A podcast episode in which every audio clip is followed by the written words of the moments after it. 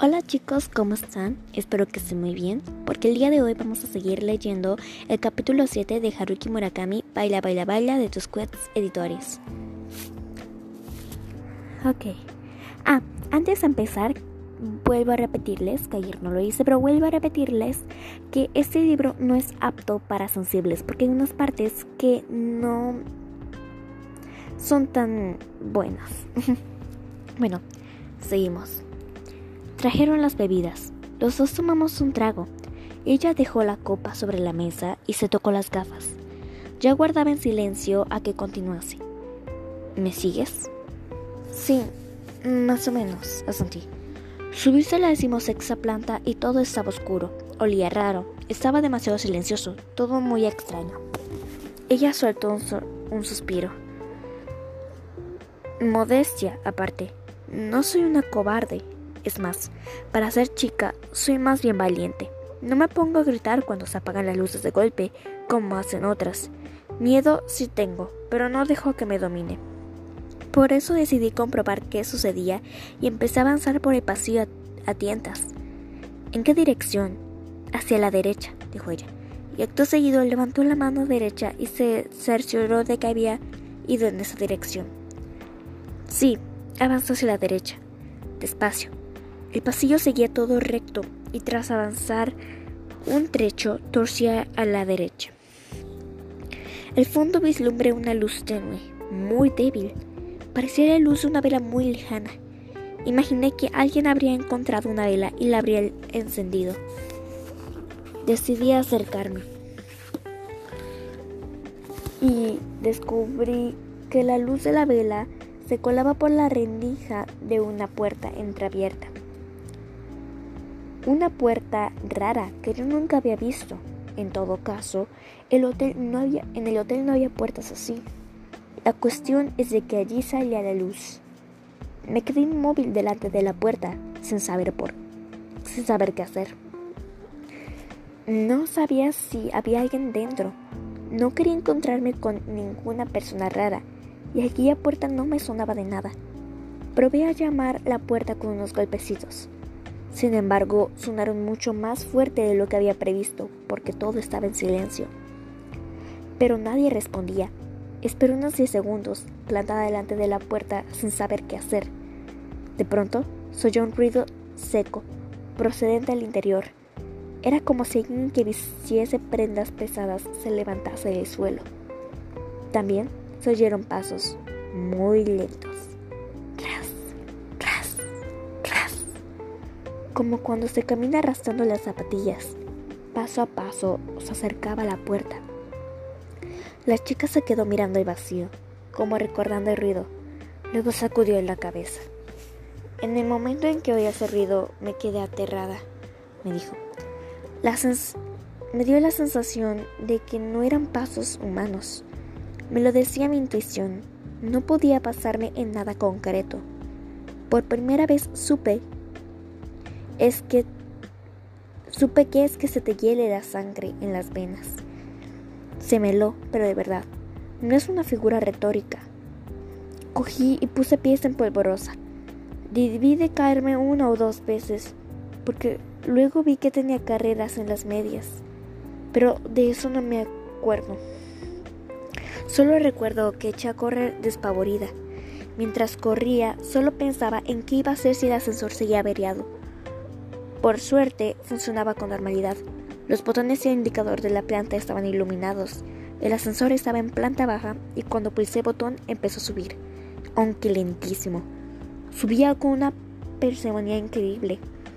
Segunda planta, tercera planta, cuarta.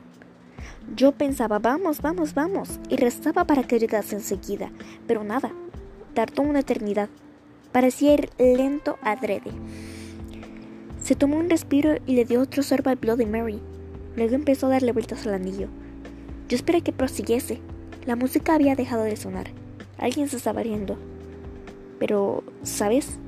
Los pasos seguían oyéndose. Tras, tras, tras. Se acercaban. Sin prisa, pero sin pausa. Eso había salido de la habitación y se dirigía hacia mí por el pasillo. Yo tenía miedo, en realidad. Era un miedo distinto. El estómago empezó a subírseme casi hasta la garganta. Toda yo estaba empapada en un sudor frío que apestaba. Sentía escalofríos, como si una serpiente reptase por mi piel. Y el ascensor que no llegaba.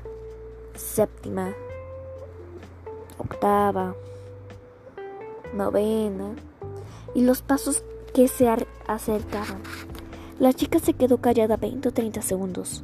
Entre tanto, seguía dándole vueltas lentamente al anillo, como si girase un dial para sintonizar la radio. Una mujer sentada en la barra dijo algo y el hombre que la acompañaba volvió a reírse. Yo me pregunté por qué no volvían a ponerse a poner música de una vez. Para saber cómo es ese miedo hay que vivirlo, dijo ella, y encogió un poco los hombros. La puerta se abrió y dentro emanó una luz eléctrica familiar. Me abalancé dentro y, temblando, pulsé el botón de la planta baja. Todos alucinaron cuando llegué a recepción. Estaba muy pálida y tan temblorosa que apenas podía hablar. El encargado de recepción vino y me preguntó qué pasaba. Yo, conteniendo los nervios, le expliqué que el raro estaba pasando a la decimosexta planta. Enseguida, llamó, una llamó un compañero para que subiésemos los tres hasta la decimosexta, para comprobar qué ocurría. Pero resultó que en esa planta no pasaba nada. Las luces estaban encendidas y no olía raro. Todo estaba como de costumbre. Fuimos a la sala de descanso para los empleados y preguntamos a una persona que estaba allí. Había estado despierta todo el tiempo y dijo que no se había producido ningún apagón. Por si acaso, recorrimos la planta de punta a punta, pero no había nada extraño. Parecía obra del diablo. De nuevo, en la planta baja, el encargado de recepción quiso hablar conmigo de su despacho. Pensaba que estaría cabreadísimo conmigo, pero no se enfadó. Me pidió que se le explicase todo con más detalle, así que se lo conté con pelos y señales. Incluso lo del ras ras de los pasos. Me sentí bastante estúpida, la verdad. Pensaba que me diría que lo había soñado y me movería de risa. Pero no se rió. Al contrario, se le veía muy serio y me tranquilizó amablemente. No te preocupes, no voy a contárselo a nadie. Imagino que todo ha sido un error, pero no quiero que cunda el pánico entre los demás empleados. Así que te pido por favor que no cuentes nada de esto a nadie. El encargado no solía hablar con tanta amabilidad, más bien saltera las primeras de cambio. Entonces pensé que tal vez yo no era la única a la que se le había ocurrido eso. Guardó silencio. Traté de asimilar lo que acababa de contarme. Me dije que era el momento ideal para hacer preguntas.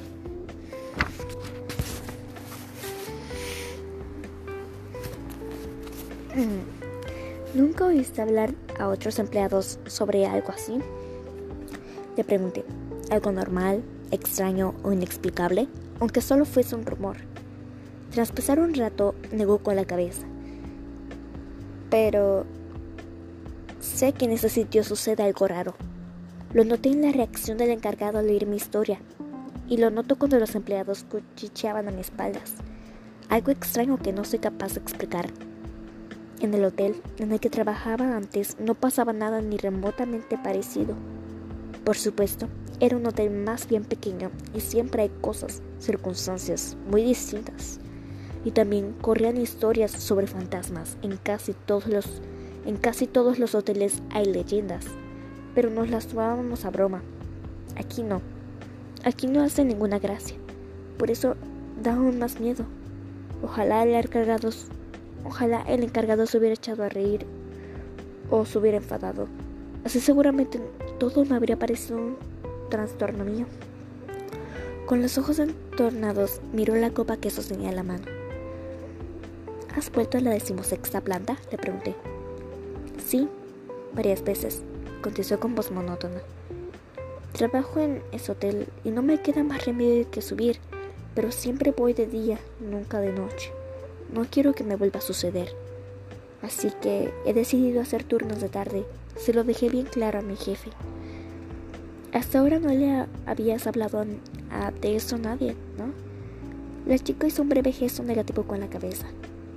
Como te he dicho, salva el encargado, es la primera vez que se lo cuento a alguien. Tampoco tenía a quien contárselo.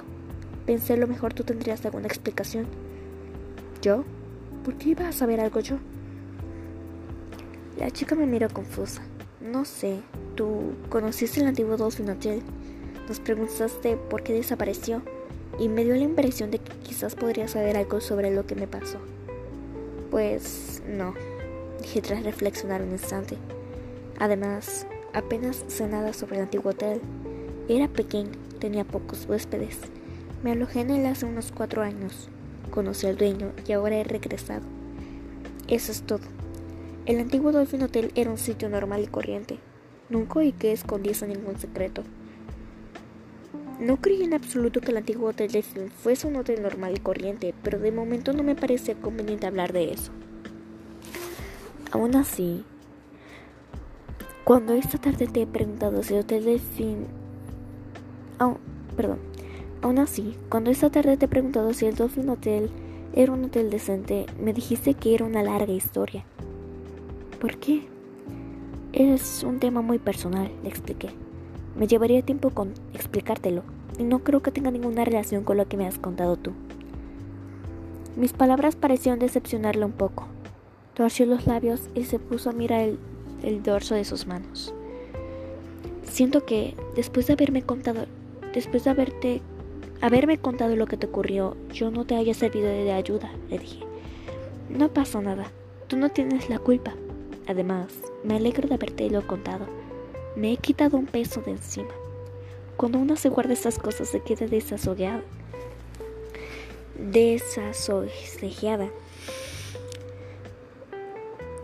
Así es. Y entonces las cosas empiezan a hincharse dentro de la cabeza. Comenté y con las manos imité un globo hinchándose. Ella sintió en silencio y volvió a dar vueltas el anillo. Se lo quitó y volvió a ponérselo. Dime, ¿Tú me crees? ¿Crees que lo que me pasó en la decimosexta... ¿Crees, ¿crees que me pasó lo de la, planta decimosexta? Me preguntó mirándose los ojos, los dedos. Claro que sí, contesté yo. ¿En serio? Pero ¿no te parece una historia un poco peculiar? Sí, seguramente lo es. Pero a veces pasan cosas como esa. A mí se me ha, ha ocurrido por eso te creo, y acaban teniendo sentido.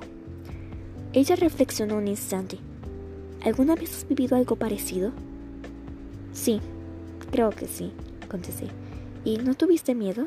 preguntó ella. No, no lo tuve. Es decir, las cosas no siempre tienen el mismo sentido. En mi caso, las palabras se desvanecieron de pronto. Era como si alguien desde un lugar remoto hubiera desenchufado el cable de teléfono. Tras tomar otro trago de whisky, añadí, no sé. Y tampoco sé cómo explicarlo, pero sin duda yo también he vivido cosas incomprensibles. Por eso te creo. Puede que los demás no te crean, pero yo sí. No te miento. La chica irguió la cabeza y me sonrió. No era una sonrisa como la que me había esbozado hasta entonces. No era una sonrisa profesional, me dije. Contándome todo aquello había conseguido relajarse un poco. No sé por qué, pero cuando charlo contigo me siento a gusto. Normalmente soy bastante cohibida y no suelo hablar con la gente a la que acabo de conocer, pero contigo tengo la sensación de que puedo hablar con toda libertad. No se deberá que los dos tenemos algún punto en común, comenté yo con una amplia sonrisa. Ella dudó unos instantes, pero al final no dijo nada. Solo soltó un gran suspiro. No era de desagrado, sino simplemente para compasar su respiración. ¿No te apetece comer algo? sugirió. De pronto se me ha abierto el apetito. Le propuse ir a alguna parte a cenar como es debido, pero ella dijo que prefería picar algo allí mismo. Llamé al camarero y pedí una pizza y una ensalada. Mientras comíamos charlábamos de su trabajo en el hotel y de la vida en Sapporo. También me habló de sí misma tenía 23 años. Al terminar el instituto, tras estudiar dos años en una escuela de hospital, hospitalería, Había pasado dos años trabajando en un hotel de Tokio y luego se presentó para un puesto en el Dolphin Hotel. La contrataron y se vino a Sapporo. A ella le convenía ya que su familia regentaba un ryokan, una especie de fonda tradicional japonesa, cerca de Asahikawa. Es un ryokan bastante bueno, ya tiene sus años. Entonces, ¿ahora te estás formando para tomar las riendas del negocio familiar? Le pregunté. No, contestó y volvió a llenarse la mano el puente de las gafas. Todavía no he pensado a tan largo plazo. Trabajo en ese hotel porque me gusta. Los huéspedes vienen, se alojan durante un tiempo y se van. Eso me hace sentir bien. No sé, a gusto. Además, desde pequeña he vivido en ese medio. Ya lo entiendo, dije. ¿Por qué dices que lo entiendes? Porque allí, detrás del mostrador, pareces el hada del hotel. ¿El hada del hotel? Dijo y serio. Qué maravilloso. Ojalá lo fuera. Estoy seguro de que si te esfuerzas lo conseguirás, dije yo y sonreí. ¿No te importa que nadie se detenga en el hotel? Todos llegan, pasan por él y se van. Es cierto. Pero es que cuando algo se detiene me entra el pánico. No sé por qué será, tal vez sea cobardía. El hecho de que vengan y se vayan me sosiega. ¿No te parece raro? Una chica normal no pensaría de ese modo. Mm, normalmente buscan algo estable, ¿verdad? Yo, en cambio, no. No sé por qué. No creo que sea rara, dije yo. Simplemente todavía no quieres, no quieres esa estabilidad. ¿Y cómo sabes tú eso? Preguntó sorprendida. De algún modo lo sé. Ella se quedó meditabunda, meditabunda. Háblame de ti, me pidió. Mi vida no tiene mucho interés, dije yo. Como ella insistió, le conté que tenía 34 años, estaba divorciado y me ganaba la vida con pequeños trabajos de redactor. Conducía un, un Subaru de segunda mano, pero equipado con estéreo y aire acondicionado. Autopresentación. Hechos objetivos. Ella quiso saber más sobre mi profesión. Como no tenía nada que ocultarle, se lo expliqué. Le hablé de una entrevista que le había hecho recientemente una actriz y le di reportajes sobre restaurantes de Hakodate. Me parece muy interesante, comentó ella. Pues a mí no. Escribir no me cuesta nada. Tampoco lo odio. Es más, yo diría que incluso me relaja, pero escribo sobre tonterías, sobre cosas absurdas. Por ejemplo, verás, para escribir el artículo de Hakodate, recorrí en un solo día 15 restaurantes, caté cada plato que me sirvieron y lo dejé casi todo. Definitivamente en lo que hago hay algo equivocado. Tampoco te lo vas a comer todo, ¿no crees? Claro que no. Si lo hiciera, en tres días estaría muerto. Sería un idiota. Aunque me muriera, nadie se compadecería. Entonces, lo haces porque no te queda más remedio, ¿no? Dijo ella riéndose. Exacto. Por eso se puede decir que soy una especie de quitanieves cultural. Luego porque no me, da, no me queda más remedio y no porque me guste. Un, quitan, un quitanieves, dijo ella. Un quitanieves cultural, añadió. Luego me pidió que le hablase de mi divorcio.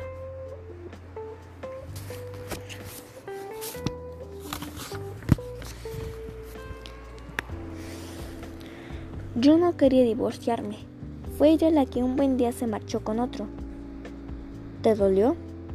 Supongo que a cualquiera que se viera en esta situación le dolería. Ella me miró con los ojos con las mejillas apoyadas en las manos.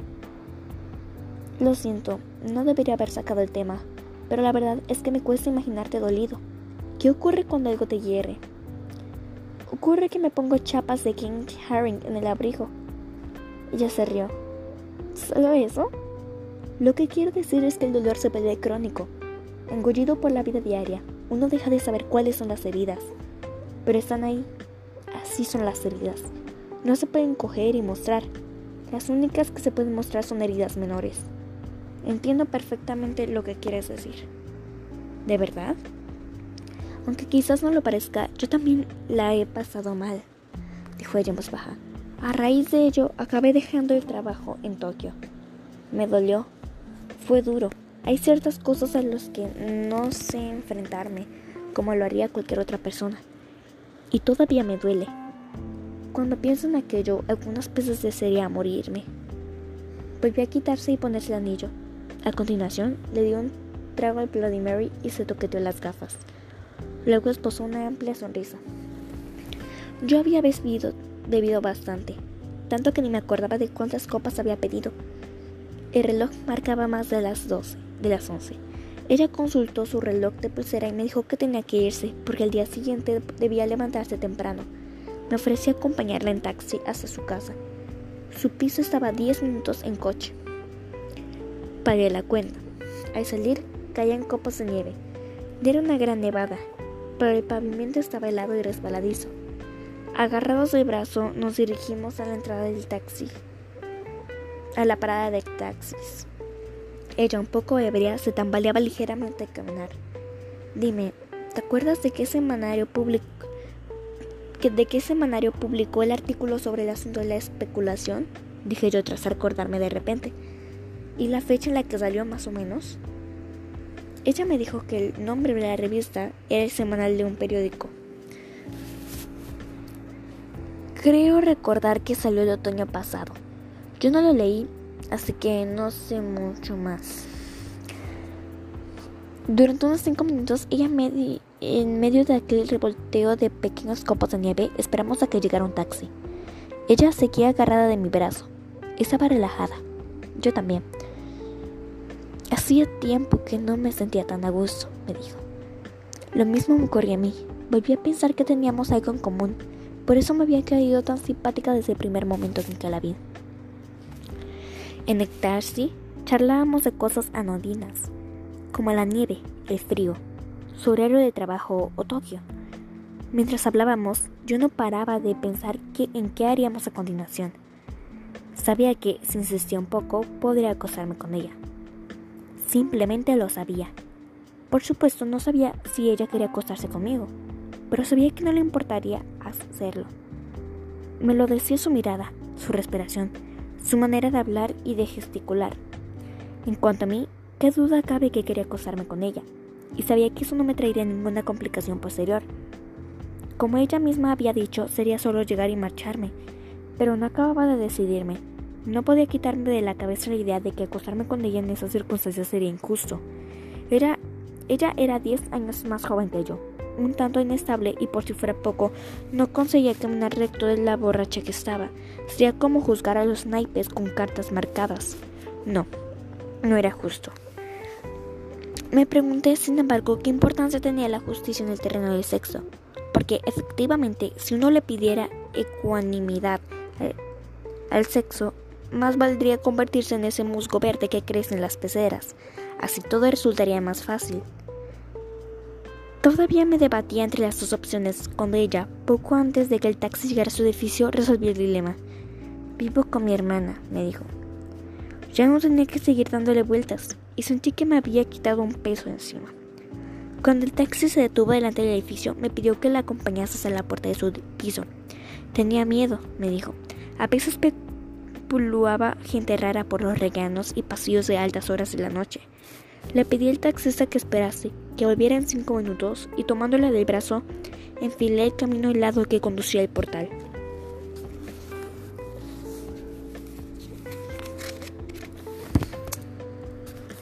Luego, subimos hasta el, hasta el tercero por las escaleras. Era un sencillo edificio de hormigón. Al llegar a la puerta, con el número 306, la chica abrió el bolso, metió la mano y sacó una llave. Entonces, volviéndola hacia mí, me sonrió con cierta torpeza y me dio las gracias por la velada. Le contesté que yo también la había pasado muy bien. Abrió con la llave y volvió a guardar en el bolsillo. El ruido seco de los cierres y bolso resonaron en el pasillo. Después me miró fijamente el rostro. Ella parecía estudiar un problema de geometría escrito en una pizarra. Estaba ofuscada, desorientada. No era capaz de decirme adiós, era evidente. Con la mano apoyada en la pared, esperé que tomase alguna decisión, pero no lo conseguía. Buenas noches, saludo a tu hermana de mi parte. Me despedí. Ella permaneció cuatro o cinco segundos con los labios sellados. Lo de que vivo con mi hermana era mentira, dijo en voz baja. En realidad vivo sola. Ya lo sé, le dije. Ella empezó a ruborizarse. ¿Cómo lo sabes? Simplemente lo sé, respondí. Eres detestable, me dijo sin perder la calma. Sí, es posible, contesté yo. Pero como te he dicho, no me dedico a molestar a la gente y no me aprovecho de las situaciones. Así que no hacía falta mentirme. Ella se quedó desconcertada un instante para luego reírse resignada. Es verdad, no era necesario. Pero, dije yo, pero me salió con toda naturalidad. Yo también tengo mis heridas. Como te he dicho, he pasado por muchas cosas. A mí también me hirieron.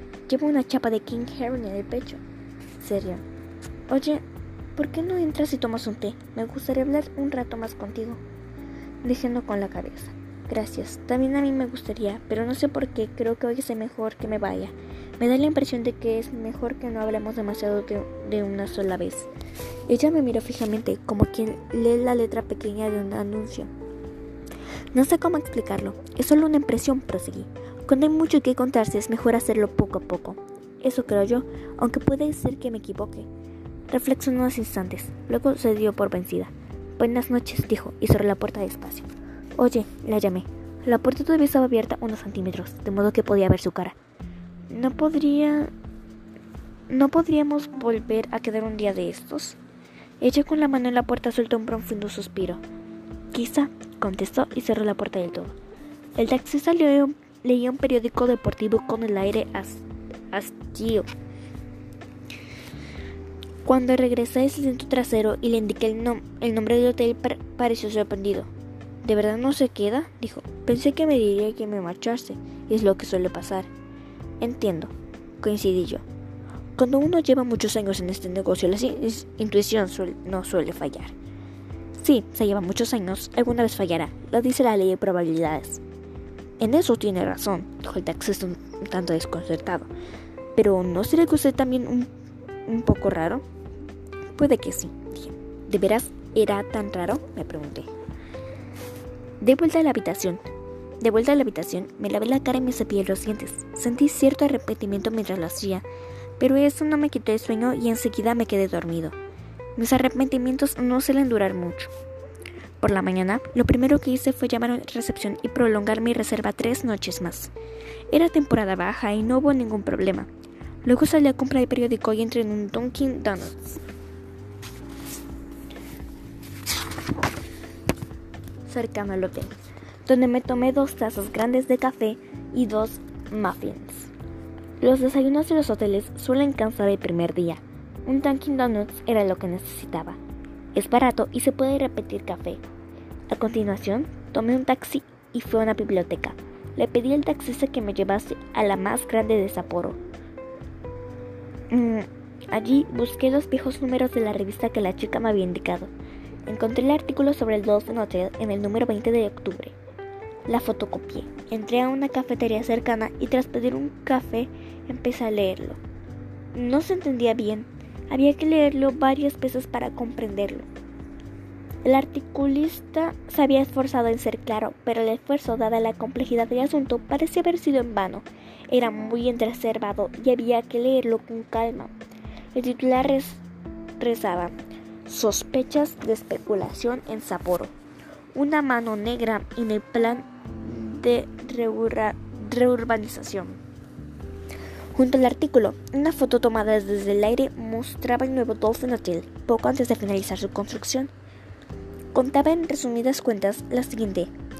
Tiempo atrás se habían adquirido una serie de terrenos de gran extensión en una zona de Sapporo. En apenas dos años, todo este terreno había sido transferido en circunstancias poco claras y subrepticias. El precio final que había alcanzado era exorbitante. El periodista decidió recabar información y durante su investigación descubrió que el terreno había sido comprado por varias empresas, la mayoría de las cuales eran compañías fantasma. Estaban registradas, pagaban impuestos, pero carecían de oficinas y empleados. Además, todas estaban vinculadas a otras a otras compañías fantasma.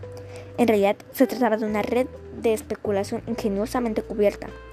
Un terreno comprado al precio de 20 millones de yenes se vendió un poco después a 60 millones y se revendía a 200.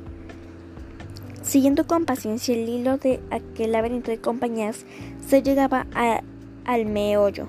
La inmobiliaria B esta vez se trataba de una empresa real con sede en un edificio grande y moderno de Akasaka, en Tokio, aunque no abiertamente estaba ligada al gran consorcio que poseía desde líneas de ferrocarril, cadenas de hoteles, productoras de cine, industria alimentaria y grandes almacenes, hasta revistas, empresas de financiación y seguros contra daños. La empresa A contaba, además con importantes contactos en el mundo de la política, el periodista siguió tirando del hilo y descubrió algo todavía más jugoso.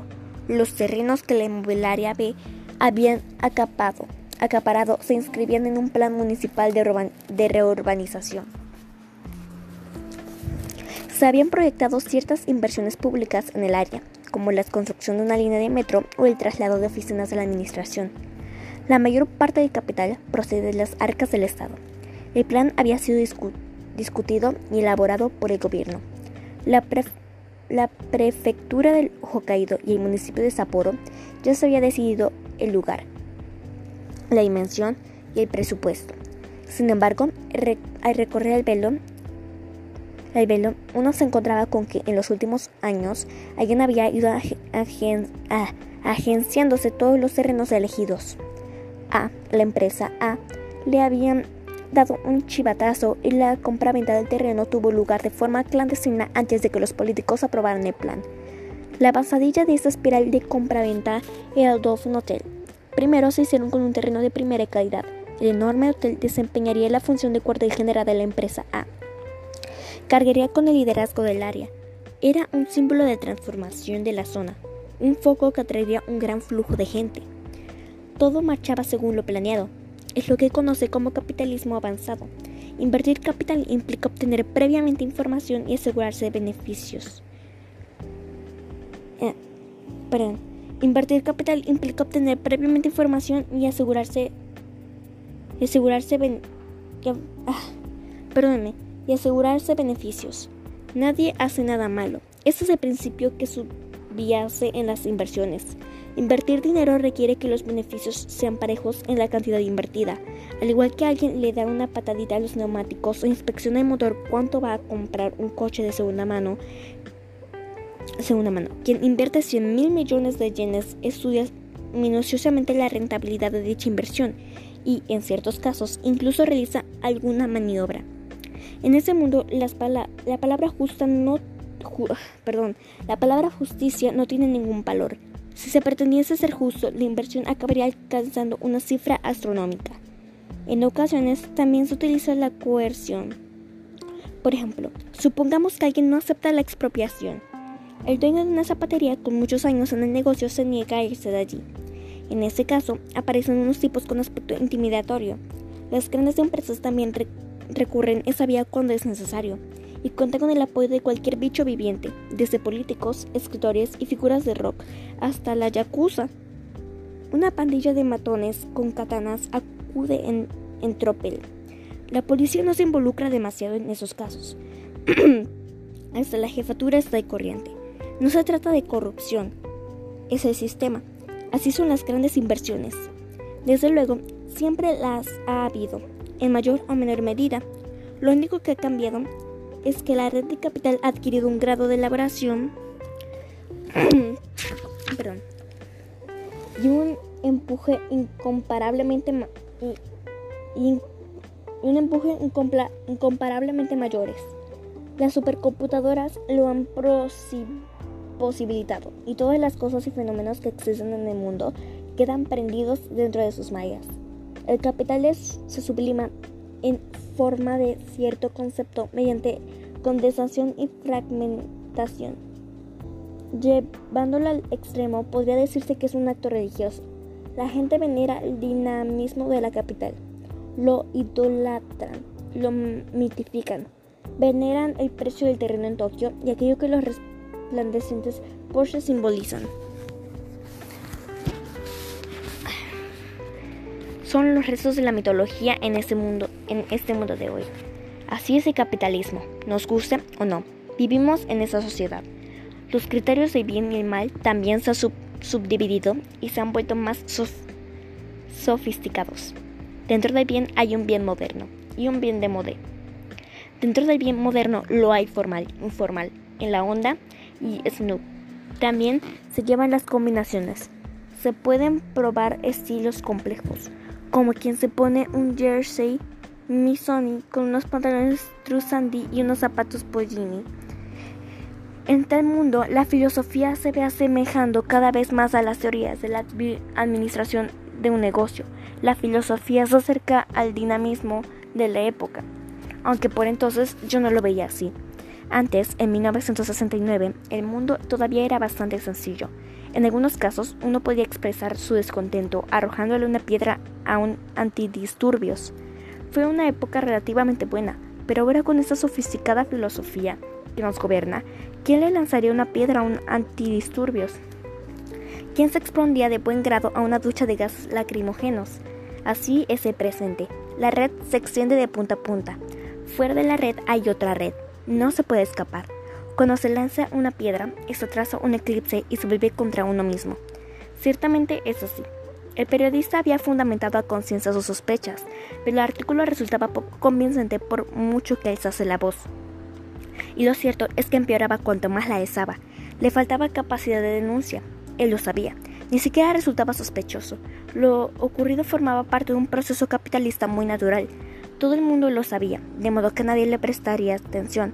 ¿A quién le preocupa que una empresa con un enorme capital adquiera información de manera ilegal y se dedique a comprar más y más terrenos, que se fuerce una decisión política y con un tal fin la Yakuza amanece el dueño de una pequeña zapatería o le dé una paliza al propietario de un hotelucho poco frecuentado?